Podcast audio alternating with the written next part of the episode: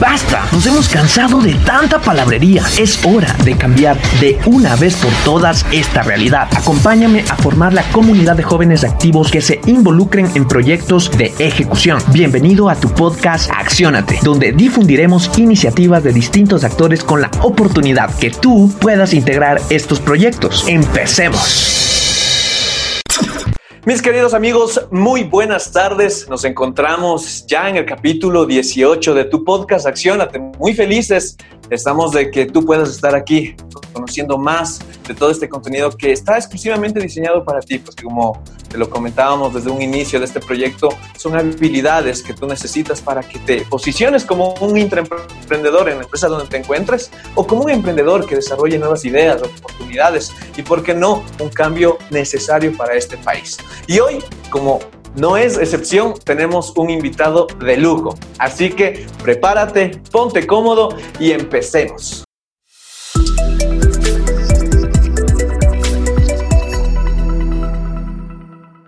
Hola amigos, ¿cómo están? Nos encontramos ya en el capítulo 18 y como les comentaba, tenemos un invitado espectacular. Y me permito presentar a quién es nuestro invitado. En este caso, tenemos a Juan Carlos Peñafiel Suárez. Si tú estás en el mundo del emprendimiento, de seguro lo conoces, de seguro lo conoces. Sin embargo, para esas personas que en este momento se están conectando y quieren saber más de quién es Juan Carlos, pues ahí te va. ¿sí? Entonces, Juan Carlos es ingeniero comercial de la Pontificia Universidad Católica del Ecuador. Tiene además un MBA por la Pontificia Universidad Católica de Chile. ¿sí? Ha dirigido empresas en los sectores de microfinanzas, banca, educación superior y comunicación. Él es especialista ¿no? en educación superior con experiencia en universidades en Ecuador, Costa Rica, Honduras y Panamá. Actualmente dirige el programa de formación vocacional y orientación profesional, el escritorio de Einstein mediante el cual asesora a estudiantes de colegios del país en sus elecciones de carrera profesional del futuro. Muy buenas tardes, mi querido Juan Carlos. Muchísimas, muchísimas gracias por aceptar esta entrevista. Y pues empecemos específicamente, como les decía, esto es una, una pequeña reseña de quién es Juan Carlos, ¿no? Pero hablemos en primera persona. ¿Tú cómo te defines? ¿Quién es Juan Carlos? Así que bienvenido, mi querido amigo. Este es tu espacio. Hola Milton, qué gusto saludarte y a través de ti a toda la gente que sigue este también este gran proyecto emprendedor de Accionar y de toda la gente que está impulsando el emprendimiento. Pues Juan Carlos Piñafiel es también un emprendedor, un emprendedor que surgió desde las aulas universitarias, desde el Colegio La Salle, desde la Universidad Católica. Tuve la posibilidad de hacer también mi maestría fuera del país en la Universidad Católica de Chile. Y a través de este proceso me he vinculado con varias iniciativas importantes como son el tema de microfinanzas, de educación superior. Tuve la posibilidad de trabajar en Costa Rica, Honduras y Panamá, como tú lo dijiste. Pero sobre todas las cosas me ha cautivado un proyecto que es importante. Hoy vivimos una etapa de transición. La gente y los chicos decimos que son el futuro del país, pero varios de ellos no tienen una certeza de qué poder hacer, cómo emprender, cómo poder dedicarse a sus carreras universitarias, qué elegir en un mundo post pandemia. Así es que yo trato de trabajar junto con los colegios y con las universidades en este proyecto de ayudarles a definir su plan de vida, su orientación profesional, el mundo al cual van a acceder una vez que terminen el colegio y la posibilidad de que ellos pues también tengan la posibilidad de emprender porque creo que este es un momento clave para el desarrollo del país en que la gente no puede imaginar que todos aquellos que van a estudiar en una universidad van a ser empleados en relación de dependencia. Es el momento de emprender y todas las condiciones están dadas para que el emprendimiento, ahora con el nuevo reglamento promulgado de la ley de emprendimiento, pues tengamos toda la, la, posibilidad de iniciar nuestros negocios y los padres, los maestros, los estudiantes están llamados a crear todo un ecosistema que nos permita emprender en este maravilloso país. Me parece excelente y es muy eh, muy clave lo que tú comentas en este momento, ¿no? Y bueno, quiero empezar también sabiendo cómo tú empiezas en este mundo del emprendimiento, cómo a ti te nace esto de generar nuevas ideas, oportunidades, irte por este lado. ¿Cuál fue esa experiencia que tuviste en tu vida para entrar en este mundo del emprendimiento? Gracias, Milton. Es una linda pregunta porque sabes que cuando uno piensa que, a ver, ¿dónde dio los primeros pasos del emprendimiento? Yo tengo que agradecerles a mis papás cuando yo era pequeño, pues con ellos, con mi mamá, establecimos un negocio eh, doméstico de, vender helados con mis hermanos. Eh, teníamos nuestro grupo de amigos que eran nuestros primeros clientes. Y claro, a partir de esa idea, pues siempre yo pude ver a mis papás que emprendieron. Ellos eran comerciantes, ellos se dedicaban a la comercialización de muebles, eh, tenían esta, esta idea de, de siempre no depender de una persona como un jefe, Claro, eso fue marcando mucho de tal manera que cuando yo decidí ingresar a estudiar Administración de Empresas en la Universidad Católica, dije, esta es la forma en la cual yo puedo contribuir a este, a este proyecto de vida. Así es que como muchos, eh, yo decidí también apostar, yo vengo de una clase media, mis papás no son herederos, pues son gente trabajadora, me dieron educación, yo tuve la posibilidad de hacer una maestría fuera del país también, de estudiar fuera, y al regreso dije, voy a tratar de encontrar un nicho el mercado en el cual pueda desarrollar un emprendimiento con el cual pueda apoyar a mucha otra gente. Y claro, me di cuenta de que hay muchas necesidades en el grupo de los adolescentes. Los chicos no se dan cuenta a veces que eh, elegir una carrera personal es una de las decisiones más importantes de la vida. Y a través de este proyecto he podido ir descubriendo varios temas. Yo trabajo con colegios de, de, de Quito, de Guayaquil, de Cuenca, de Loja. Trabajo con universidades y trato de ayudarles aquello que aprendí durante los últimos 15 años, que es tratar de encontrar este, este, este feed, este acoplamiento entre los sueños que tiene uno de vida teóricos a veces y la posibilidad de escoger una carrera universitaria que pueda lanzarte a un mundo que a lo mejor los jóvenes no lo tienen ni siquiera idea, pero a través de estas herramientas. Y también tengo un programa en Radiovisión junto con Michelle Oquendo, que es el escritorio de Einstein precisamente, y el escritorio de Einstein se ha convertido en esta bandera, en este buque insignia que está ayudando a muchísima gente a encontrar sus caminos profesionales a través de este emprendimiento que un día lo imaginé y que ahora lo tengo construido en una realidad. Me parece súper, súper genial, Juan Carlos, y te felicito por este programa. De hecho, eh, nosotros con, con, Alejandra, que es justamente mi co-manager en este proyecto, también eh, habíamos analizado justamente este programa y es ahí donde decimos, sí, Juan Carlos es la opción para que la gente lo conozca y sepa también qué es lo que él está haciendo y por qué él busca justamente este tema del emprendimiento en jóvenes, en cómo combinar el tema de elegir bien tu carrera para que puedas emprender en un futuro, ¿no? Y bueno, y yendo por ese lado, me imagino que tú también tienes historias, historias donde eh, a través de haber caminado con los chicos, aprender de, de chicos, adolescentes, ¿cuál quizás ha sido la historia que más te ha marcado del por qué crees que es muy importante que un joven tenga que seleccionar bien su carrera para que eh, de esa manera pueda dar sus primeros pasos ya en el emprendimiento? Bueno, sabes que ahora que me haces esa pregunta tan especial, me viene a la mente varias historias vividas aquí en el Ecuador o fuera del país. Por ejemplo, recuerdo, te voy a contar quizás unas tres que ilustran esa parte de esos sueños que a veces radican en lo más profundo de los jóvenes y que necesitamos creer en ellos. La confianza, que es un patrimonio que a veces no nos damos cuenta que es tan importante es parte de lo que debemos entregar a esos jóvenes. Pero había unos chicos que, había un chico particularmente en Costa Rica que yo recuerdo que su afición era el fútbol. Realmente él soñaba con estudiar una carrera hincha acérrimo del Real Madrid de España.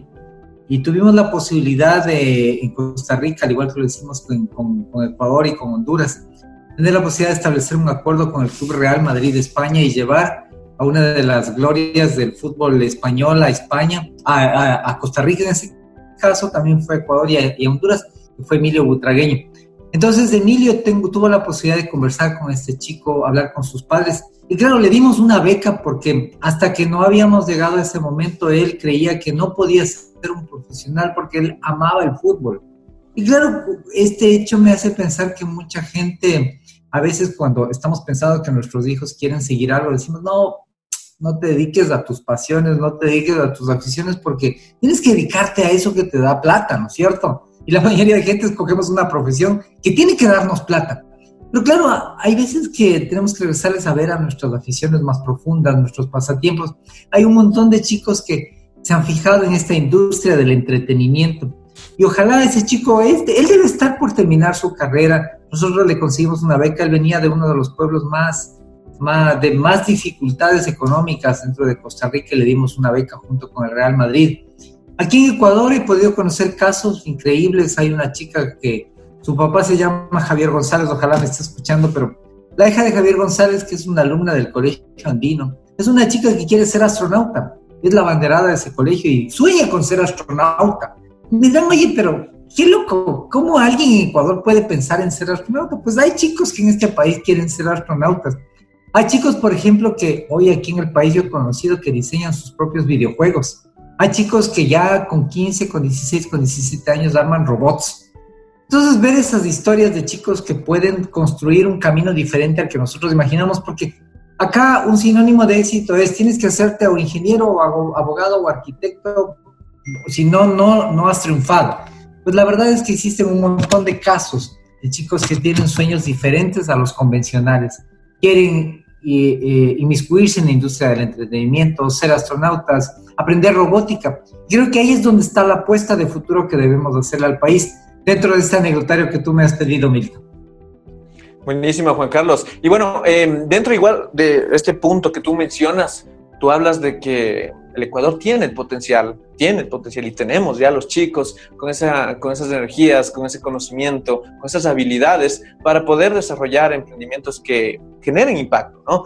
Eh, ¿Tú cómo crees o cuál crees que es esas principales habilidades que los jóvenes tienen que empezar a desarrollar desde estos momentos para que puedan ir encaminándose a desarrollar emprendimientos que tengan impacto en la sociedad o en los nichos que ellos hayan elegido. Verás, eh, después del COVID de Milton, sabes que se abrió un abanico de cómo redefinir los perfiles de los chicos y en cuanto a sus carreras de futuro. Y hay siete competencias que son claves y que quizás los padres puedan ayudarlas a desarrollar. La primera es esta famosa resiliencia, esta capacidad que debemos apoyar a que los chicos la desarrollen cuando se caen, cuando fracasan. Entonces, evitar juzgar a nuestros hijos cuando se, se cometen errores, cuando inician un proyecto y les ha ido mal. La primera es la resiliencia. La segunda, después de la pandemia nos quedó la herencia de que todas las profesiones deben tener estos skills tecnológicos. Entonces ayudarles a conocer a nuestros hijos qué otras opciones existen a más de que la tecnología era sinónimo solamente de acceder a un celular. Hoy la tecnología nos abre un montón de campos. Tercero, un pensamiento estratégico, la posibilidad de que los chicos no solamente se conozcan de una sola cosa, sino que conozcan de muchas cosas, de muchos pasatiempos, de muchos entretenimientos, de muchas aficiones que no son las convencionales. Cuarto, la capacidad analítica. Vivimos en un mundo de datos. Todo el mundo, el Internet, eh, los navegadores, la ciencia está inundada de datos enseñarles a nuestros hijos que hay capacidad ahora de usar datos para todas las profesiones.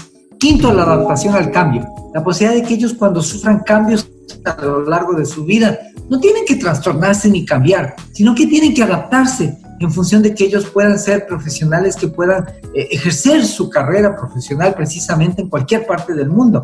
Ser emprendedores, que es algo que parecería que es una moda y que ustedes lo trabajan muy fuerte, Milton, pero Hoy día no existe capacidad para, como yo decía al principio, todos los chicos que salen de una, de una universidad sean contratados por una empresa en relación de dependencia. Entonces, si uno de nuestros guaguas viene con, con esta idea de que quiere montarse una fábrica de chocolates o una fábrica para dar algún tipo de servicio en términos de juego, apoyémosles como papás. Y finalmente, una herencia que nos deja la pandemia es la formación online. Hoy las universidades del mundo, todas las universidades del mundo, Harvard, Princeton, Georgetown, la Complutense de Madrid, tienen la capacidad de brindarnos la posibilidad de que sin, que sin que hagamos un proceso tan complejo podamos estudiar carreras online. Entonces, todas estas competencias o estas habilidades y destrezas que yo las resumen en estas eh, siete, eh, creo que son claves para que nosotros podamos apoyarles a nuestros hijos en descubrir su mundo de éxito futuro. Y un éxito que ahora ya no solamente es el éxito del dinero, sino es el éxito de la solidaridad, de hacer realidad los sueños de las personas y de que las personas realicen sus ideales a través de encontrar esto que les apasiona. Excelente. Bueno, y claramente, pues, este, esto está enfocado netamente a estos emprendedores, de qué habilidades puedes desarrollar, qué conocimientos puedes eh, potenciar a través de todos estos puntos que nos comentaba Juan Carlos. Pero también, Juan Carlos, enfoquémonos eh, también en los intraemprendedores, ¿no? Son esas personas que ya actualmente se encuentran en una relación de dependencia, pero ¿por qué? Que quizás digan, no, no me interesa mucho el emprendimiento, ya estoy en una empresa consolidado. ¿Qué pueden hacer ellos? ¿Qué habilidades igual pueden desarrollar, qué estrategias pueden implementar para que su paso profesional en esas empresas tenga de igual manera un impacto, den de qué hablar. ¿Qué te parece? Bueno, me parece interesante. Verás, yo cuando salgo de emprendedores creo que sí es importante tratar de ubicar a este tipo de, digamos, de perfiles dentro de las organizaciones, pero acordémonos que, que realmente estamos viviendo un momento de cambio en esta transición que nos ha dejado la pandemia, en el cual los intraemprendedores no son sino candidatos claves para ser estos emprendedores que necesita la sociedad. Entonces hay veces que las organizaciones que a veces tenemos estas transiciones de contar con talento humano que dentro de las empresas son identificados con el nombre de intraemprendedores, es decir, profesionales que llevan a cabo estas líneas de negocio, estas innovaciones de dentro de la empresa hacia proyectos, es tratar de visualizarlos y darles todo el soporte porque hay un momento dado en el cual las empresas no van a tener la posibilidad de, de retener a tanto talento que hoy día en el mundo está desarrollándose como producto de esta explosión que ha habido de, de, que las empresas no tienen esta capacidad de, de, dar abasto a estas crisis, a estos momentos de cambio. Y claro, si nosotros tenemos o ubicamos intraemprendedores dentro de las organizaciones, es momento de que los desarrollemos, los apoyemos y a lo mejor en un momento dado tengamos que estar claros que ellos tienen que salir de estas organizaciones y emprender sus negocios propios.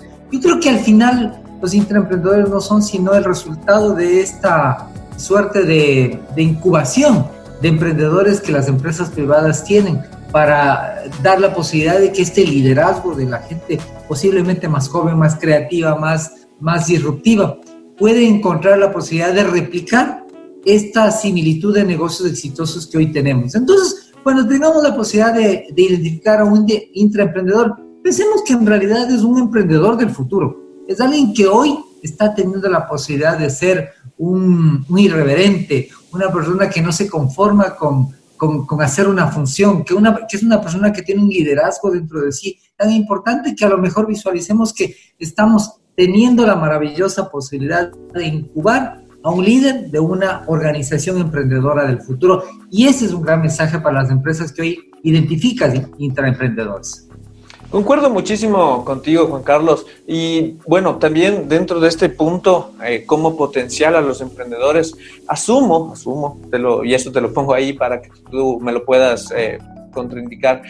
Tú has entrevistado muchísimos emprendedores, no solo emprendedores, ya empresarios, empresarios que aquí en el Ecuador han dado de qué hablar. ¿Cuáles han sido esas características que tú has identificado en ellos que han hecho que quizás ese talento que han tenido en, su, en su cuerpo laboral, ¿no? ¿Cómo ellos hacen para potenciar a esas personas? Eh, Sabes que es una, una, pregunta interesante porque cuando uno eh, entrevista, por ejemplo, a gente como Ernesto Kruger, a Mauricio Morillo, que ha estado también contigo, eh, yo he trabajado con líderes espectaculares, con Juan Fernando Serrano, he trabajado con Daniel Montalvo, eh, he trabajado con, con, gente de varias instituciones y uno termina entendiendo que, que, estos, estos emprendedores o esta gente disruptiva que yo llamo, son gente que realmente son diferentes primero.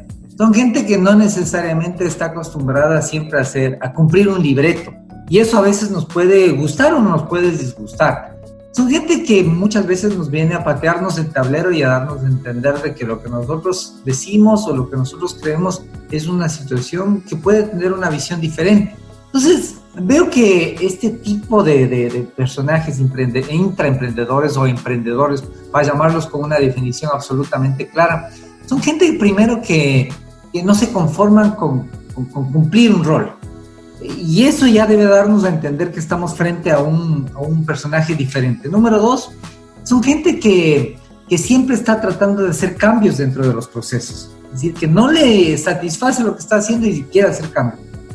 Número tres, es probable que a veces terminen eh, generando cierta incomodidad positiva. Le llamo incomodidad positiva a este hecho de que no necesariamente concuerden con nuestras ideas. Y justamente, fíjense lo interesante que es a veces encontrarse a personas que no necesariamente de una forma sistemática sigan las instrucciones. Ahí están encontrando ustedes un emprendedor. Y finalmente yo digo que en este mundo que parecería que solamente damos valor a aquellas habilidades duras también es importante el tema de valores. Yo creo que estos emprendedores de ahora son gente preocupada por la solidaridad, preocupada por el bienestar del otro. Son gente no egoísta, verás, porque esa es una capacidad que he encontrado en estos emprendedores positivos. Son gente con toda la posibilidad de enseñarle a otro, son gente con esta posibilidad de, de, de abrirse a ideas para compartir. Son gente que no es cuadrada en el sentido de que, de que cree que sus ideas son la única verdad, sino son eh, gente absolutamente en la disposición de establecer y son muy buenos para establecer trabajo en equipo. Entonces, esta es una gente que merece un espacio diferente en las organizaciones. Juan Carlos, si me permites también agregar algo a lo que tú comentabas acerca de los valores, yo creo que también una característica de todos estos empresarios grandes es la ética. Y la ética, algo que en este momento pues podemos ver en las noticias, nos hace falta muchísimo y pues creo que e, ese valor es necesario empezar a comunicarlo más, es empezar a que la gente, a que todos los que nos escuchen, nos ven, sepan que en realidad esto no es simplemente unas palabritas y ya, sino que representan algo muy profundo, ¿no? Entonces yo creo que también un valor que se podría agregar ahí en el tema empresarial es la ética, ¿no? Me gustaría eh, resolver eh, una pregunta que eh, nos hace nuestro público Dice cómo los jóvenes pueden aclarar sus ideas para conocer en qué área profesional deben desarrollarse. Ayer estaba justamente trabajando con los papás del colegio Intisana. Yo les decía, verán, papás, yo les recomiendo que hagan cinco cosas para aclararles estas dudas a los chicos. Número uno, deben crear un ambiente de confianza. O sea, en medio de estas crisis en las que vivimos de, de falta de norte, si los papás o la familia, ese primer clúster en cual eh, los chicos empiezan a desarrollar sus iniciativas de carrera profesional, no encuentran un ambiente de confianza, ellos pues prácticamente van a buscar ese ambiente de confianza en otro lado, van a preguntarle al primo, al mejor amigo, con el mismo nivel de inexperiencia que ellos tienen. Número dos, los papás tenemos un rol clave en ayudarla a reconocerse. Es decir, los papás tenemos que darles este feedback de cómo eres tú, Quizás cuando eras pequeño a ti te interesaba esto. Cuando tú eh, desarrollaste esta iniciativa en tu escuela o en tu colegio, tú te destacaste en esto. Entonces, somos como, eh, hoy diríamos en, términos modernos, el primer coach que tienen los hijos somos los papás. Número tercero, diferenciar estos deseos que tenemos nosotros. A nosotros, aunque nos duela, pero como papás, a veces decimos, a mí me encantaría que mi hijo sea un supermédico, un abogado, una persona tenemos como en nuestra cabeza la concepción del éxito y ese éxito que puede ser distinto absolutamente, diametralmente, 180 grados distinto al de nuestros hijos. Cuarto, debemos ayudarles a buscar información. En este mundo tan lleno de información, los papás somos como lugartenientes también de nuestros hijos para ayudarles a encontrar fuentes de datos donde ellos pueden encontrar herramientas para elegir esas carreras. Y finalmente una cosa que puede parecer una verdad de perogrullo, Milton, es que los papás tenemos que demostrar amor y sobre todo paciencia en estos procesos. Esa es una forma en la cual se incuban adecuadamente las, eh, las iniciativas, las habilidades y ese germen de lo que podría ser una carrera profesional exitosa en el futuro de nuestros hijos. Perfecto, entonces quien hizo la pregunta está totalmente contestada por parte de Juan Carlos. ¿no? Vamos con otra, Juan Carlos. Dicen los emprendedores también tienen defectos. Estamos claros de eso, ¿no? ¿Cómo lo identificamos y cómo los cambiamos? Verás, la respuesta que te voy a dar seguramente te va a romper el tablero también, mi querido Milton, pero vamos, yo, Creo, yo creo que a los emprendedores, especialmente en una sociedad como la que vivimos, hay que darles el derecho también para que se equivoquen. Porque este tema de, de, pensar de cómo los corregimos, mira, el emprendedor es una persona que tiene esa posibilidad de tener la sexta marcha, digo, de un vehículo si son aquellos conocedores de qué manera pueden poner la velocidad donde tienen que ponerla. Y claro, en esta sociedad en la que vivimos a veces es difícil entender que cuando alguien fracasa, cuando alguien le va mal, ah, echemos a cambiarlo. ¿Sabes qué? Démosle, démosle duro porque se equivocó. Y saben que los emprendedores, por ese ADN que tienen, tienen esa posibilidad de autoidentificar esos temas.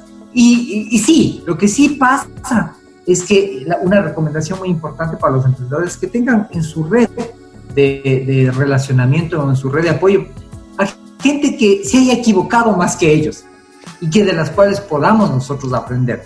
Fíjate que yo dentro de mi vida, curiosamente yo siempre acudo, por ejemplo, a gente como Daniel Montalvo, que él fue mi jefe en Banco Pichincha, ahora él trabaja en Dynasty, siempre donde Daniel, oye Daniel, mira, me jalé en esto, mira, a ver, ¿qué, visión distinta tienes tú? con Juan Fernando Serrano, que es otro gran jefe que tengo. Oye, eh, Juan Fernando, mira, estoy frente a esta duda. Y esa red de relacionamiento no es una red que, que está para caerte. ¿Sabes qué, Juan Carlos? Te equivocaste. Milton, te jalaste.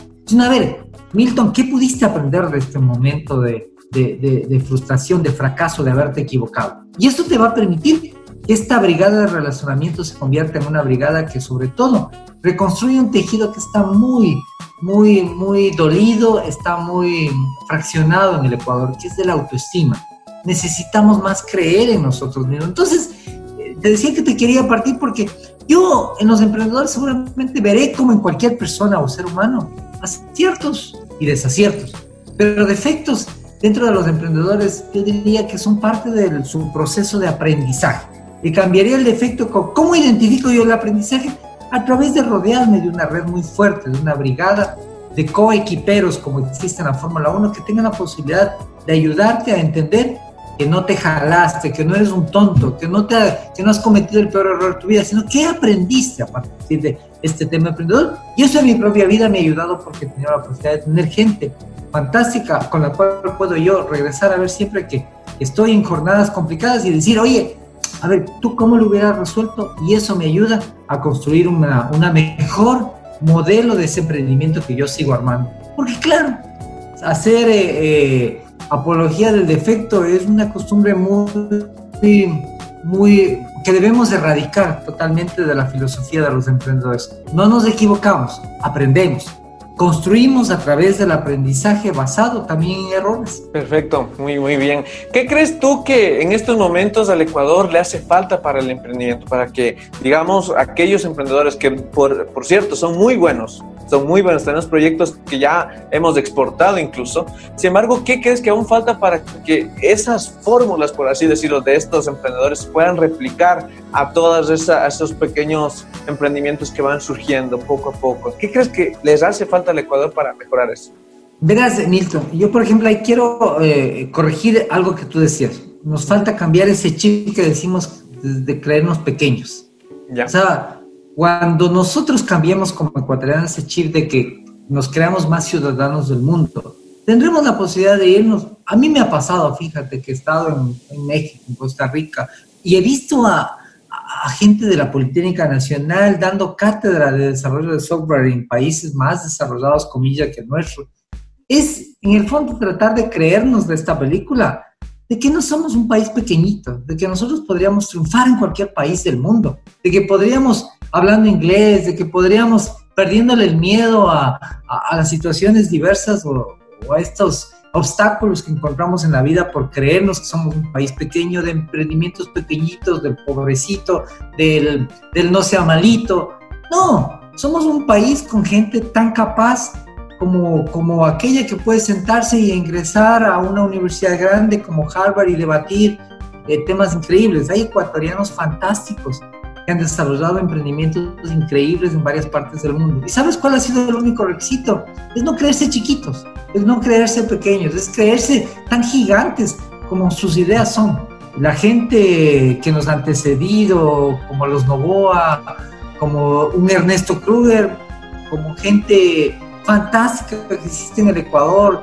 Tengo un amigo fantástico que se llama Fernando Moncayo, que fue mi compañero de, de aula en la Universidad Católica gente que está pues abriendo eh, ecuatorianamente negocios en Europa, en México, en Estados Unidos y simplemente cambió de chip. No somos un pequeño emprendimiento, no somos un chiquito. Pensemos en grande, porque esa va a ser la forma en la que podemos tener la capacidad de creer que nuestro emprendimiento puede conquistar el mundo.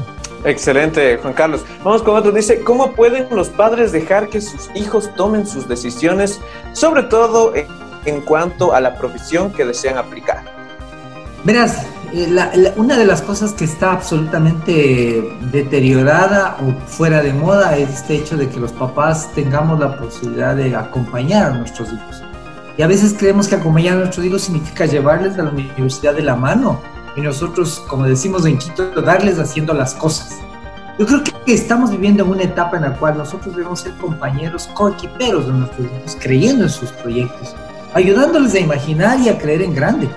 ¿Cómo ayudarles a identificar? Mordiéndonos la lengua porque a mí me encantaría que mi hija, por ejemplo, sea esto, Pero tengo que, entender que a medida a lo mejor termina siendo una rockstar de, del ballet o una super, eh, super crack de los videojuegos. Y a lo mejor ese es un mundo que no cabía en, en, en, mi generación. Entonces yo tengo que tener esa mente abierta y siempre ser buenos compañeros. Comuniquémonos mucho. Muchas veces nosotros hacemos que nos vamos a la hamburguesa, que nos vamos al hot dog, que hacemos el asado en la casa con nuestros amigos, nuestros parientes, nuestros mejores amigos.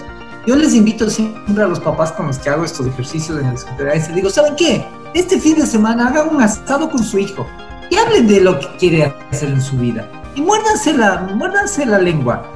No, no digan lo que ustedes sueñan que su hijo sea. Escuchen, a lo mejor su hijo es un crack es un crack de algo que ustedes solamente a través de comunicarse bien con sus hijos pueden llegar a descubrirlo. Entonces, ¿cómo podemos ayudarles a tomar buenas decisiones? Escuchándolos, escuchándolos y apoyándolos con eso que solamente los papás tenemos a favor de los hijos, que es un amor verdadero, una capacidad para amarlos de todas las formas que tenemos y no a la medida lo que quisiéramos que sean para extender el éxito que nosotros creemos que es el que debería ser la verdad absoluta. Y ya para ir cerrando, mi querido Juan Carlos, cuéntame eh, si tú volvieras, es un caso hipotético, ¿no? si tú volvieras a la edad de 24 años, ¿sí? Y empiezas desde cero, pero tienes el mismo conocimiento que en este momento ya lo tienes, el mismo conocimiento, la misma experiencia, ¿tú qué harías? Primero, ¿sabes qué? Me dedicaría a viajar por todo el mundo, pero absolutamente mochila en mano y a conocer un montón de culturas y un montón de cosas. Aprendería más de un idioma. Yo hablo inglés, pero aprendería alemán, italiano, aprendería más de un idioma. Eh, sería quizás una persona que, que trataría de arriesgarme un poco más. Y fíjate que a veces la madurez, comillas, nos da esa lección de vida. ¿Qué hubiera sido si yo me hubiera arriesgado más? A lo mejor hubiera, hubiera aprendido más de lo que hoy, hoy sé y a lo mejor me hubiera equivocado más para ser consistente con este discurso que he dicho hoy en esta tarde contigo y con tu audiencia. Pero la verdad es que trataría de, de ser menos convencional y estructurado. Y eso a veces a nuestros hijos nos cuesta muchísimo trabajo dejarlo ser. Creemos de que, de que esto de tenerlos a nuestro lado tengan 30, 35. Ah, yo tengo amigos que a los 40 años viven con sus papás.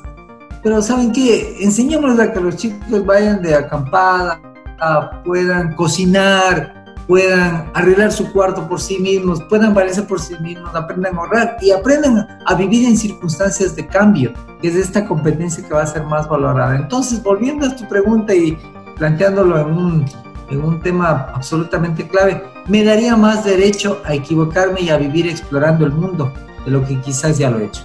Y bueno, ya, ¿cómo crees que la, la sociedad va a reconocer a Juan Carlos, no sé, el 2100? Verás, lo va a reconocer a través de que, de que va a decir, oye, este loco realmente creía de que haciendo las cosas que él amaba, iba a poder eh, ser feliz. Y ese legado me, recuerdo de Juan Carlos. Él me dijo una vez, Juan Carlos Peñafiel me dijo una vez de que si yo le seguía mi corazón podía encontrar el amor de la vida. ¿Cómo? Puedes a tu corazón puede encontrar el amor de la vida. No estamos hablando sobre el amor romántico, que es importante. No estamos hablando de que cuando uno le sigue a su corazón encuentra el amor más importante de la vida, que es el amor propio.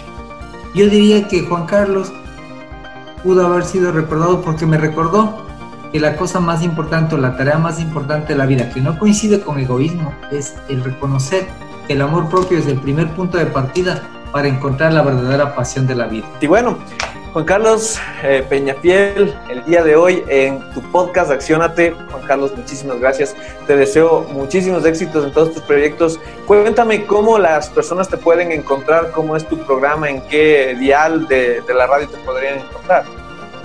Bueno, sabes que gracias también por esta pregunta, Milton. Gente como tú, como yo, que estamos un poco haciendo cosas locas por este país, con la Cámara Junior que, que un poco creyó en ti, que creen muchos proyectos, son gente que estamos apostándole a que este país pueda crecer así increíble.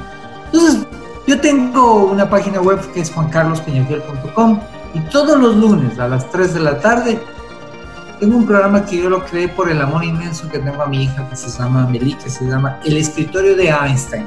Porque Einstein cuando murió, los reporteros del Times fueron a fotografiar su escritorio y se dieron cuenta que ahí había un genio. Y que un genio era una persona como desordenada, no era el genio convencional que uno imaginaba. Y ahí, en ese desorden, existía un genio. Y eso me dio a entender de que detrás de todas las historias de los seres humanos, detrás de Milton, de Juan Carlos, de María, de Lucía, de Pepe que nos están viendo, hay un genio. Todos somos geniales. Y el único desafío que tenemos en la vida es tratar de encontrar esa genialidad que nosotros tenemos. El rato que escribimos de esa genialidad, debemos seguirle a esa pasión y a nuestro corazón. Entonces, el escritorio de Einstein de lunes, los lunes a las 3 de la tarde que hago junto con Michelle Oquendo y pues a través del de la página de mi, de mi página que es juancarlospeñaflor.com. Será un mecanismo fácil, también estoy muy activo en redes sociales, en Facebook, estoy muy activo en Instagram, en LinkedIn y a través de las diversas formas de las cuales me encuentro en muchas ocasiones con universitarios y con gente de los colegios a los cuales asisto en estos temas de orientación profesional, querido Mil. Excelente, Juan Carlos. Muchísimas gracias. Espero que tengamos la oportunidad nuevamente de hablar en algún en futuros proyectos, ¿no? Y pues como te decía, te deseo los profundos éxitos, los mejores deseos a ti y a toda tu familia. Muchas gracias, Juan Carlos. Gracias, Milton. Y si me permites, en 10 segundos enviar un beso grande a mi hija Meli, que siempre, que es una razón fantástica que la vida me dio, pues decirle que, que todo esto que lo hago es como orgullo inmenso, porque sueño también con que ella tenga la capacidad de ser libre y de hacer su sueño realidad, como los sueños de todas las personas y de todos los seres humanos con los cuales tengo la posibilidad de encontrarme. Te mando un abrazo, Milton, y gracias por eh, haberme invitado a este espacio tan genial. Maravilloso todo tu comentario igual. Mis queridos amigos, hemos llegado a nuestro fin, al final de este podcast, el capítulo ya 18. Te esperamos en la siguiente entrega donde de igual manera, como ha sido costumbre, tendremos la presencia de algún experto, de alguien que sea sobresaliente en la materia donde se esté desarrollando. Te mando un fuerte abrazo y se despide de ti, Milton Jacob. Y ahora lo más importante, que esto no se quede en palabras bonitas. Recuerda, accionar es el éxito. Suscríbete y síguenos en nuestras redes sociales. Facebook, arroba JCI Quito Metro. Instagram, arroba JCI Quito Metropolitano. Recuerda, lo más importante es accionar. Es ahí donde se encuentra la magia. Nos vemos en el siguiente capítulo.